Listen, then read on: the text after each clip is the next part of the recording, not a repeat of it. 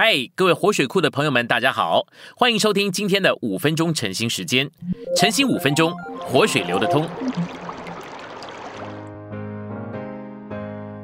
今天有两处的经节，第一处是哥林多后书八章十二节，因为人若热切愿做，必蒙悦纳，乃是照他所有的，不是照他所无的。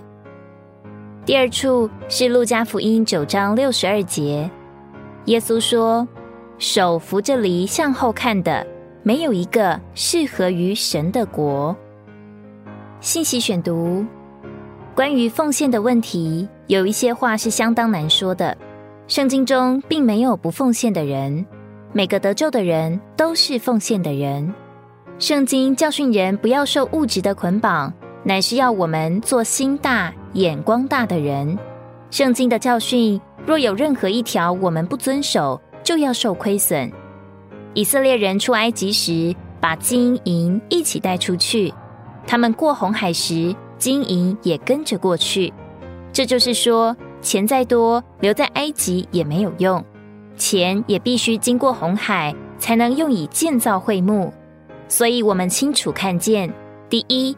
人要出来，第二，财物要跟上去，第三，才有会幕的建造。我们必须先看见金牛犊的错误，先从其中出来。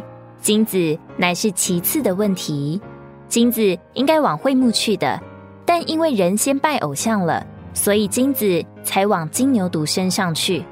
所以拜金牛犊不光是犯罪的问题，更是会幕的亏损。同样的金子，向着金牛犊就是错的，就得磨得粉碎，惩罚拜偶像的人；但向着会幕就是对的，蒙神悦纳。盼望我们的眼睛都能够被开启，看见同样的财物，因为向着不同的中心，就会有不同的结果。李长寿弟兄在上海预备盖大会所时，有许多姊妹把首饰奉献出来，弟兄把字画交出来。那些原来是他们花不少钱购得的，本来值许多的钱的，但卖出去时还值不到原价的两成。弟兄姊妹看见叠价的情形，才知道自己把神祝福的钱财虚花了多少。唯有如此，你才知道世界的东西叠价是这么的快。只有永远的东西才有永远的价值，只有奉献给神的东西是叠不了价的。不仅如此。从其中，我们能学习：如果我再把我的血汗建造在这虚空上，就是最愚昧不过的了。唯有奉献给神，才是建造一个永不衰残的根基。这样，我们个人的灵就可以超越得造就。奉献稳妥的做法：第一，个人按本心所愿的奉献，不勉强也不强迫，这对弟兄姊妹是一个释放；第二。个人按蒙恩度量，甘心乐意奉献，有自由又有保护。第三，弟兄姊妹要学习受引导，除了奉献为着教会和福音的需要，也要顾到神的工人，这样多收的就没有余，少收的也没有缺。我们盼望神的工作与我们的奉献成正比，不盼望钱财有余而工作赶不上。我们盼望没有一个人是把钱财留起来为着自己的享受，或为将来过分的积攒。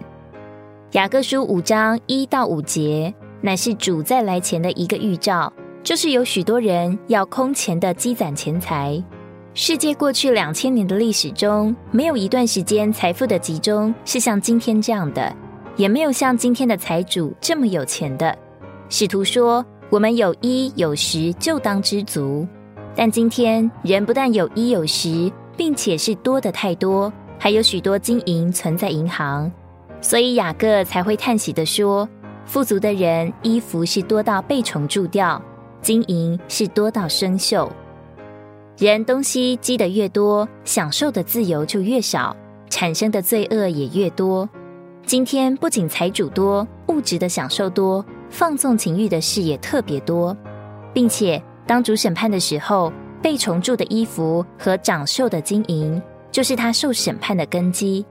所以，世界潮流的趋向是世人都在那里发财、积攒事物，基督徒却不能跟随世界的灵。在许多地方，由于环境的压迫，人非撇弃一切不可。但圣灵在教会中乃是呼召，要信徒奉献一切为着主。我们若不抓住机会答应呼召，到那日都要觉得最大的痛苦就是主和教会没有得着，我们也没有得着。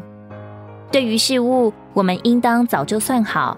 我们必须预先看见雅各所说的，所以我们不能抱着财物被烧，也不能让财物吞吃我们的肉。盼望今天财物还在我们手里时，我们就能够拿出去奉献，为着弟兄姊妹，为着教会，也为着福音。一面这是奉献，一面这也是逃避。看看今天的局势和教会恢复的光景，我们都能确信主快再来了。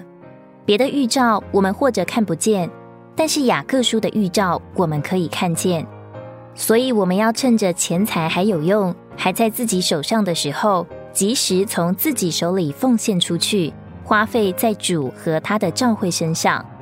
我顶盼望主第二次来的时候，我们没有一个人是做第二次来不及的人，一次来不及赶不上就够了，不要再做第二次来不及赶不上的愚昧人。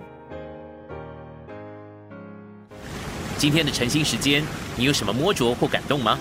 欢迎在下方留言处留言给我们。如果你喜欢今天的内容，欢迎你们订阅、按赞，并且分享出去哦。天天取用活水库，让你生活不虚度。我们下次再见。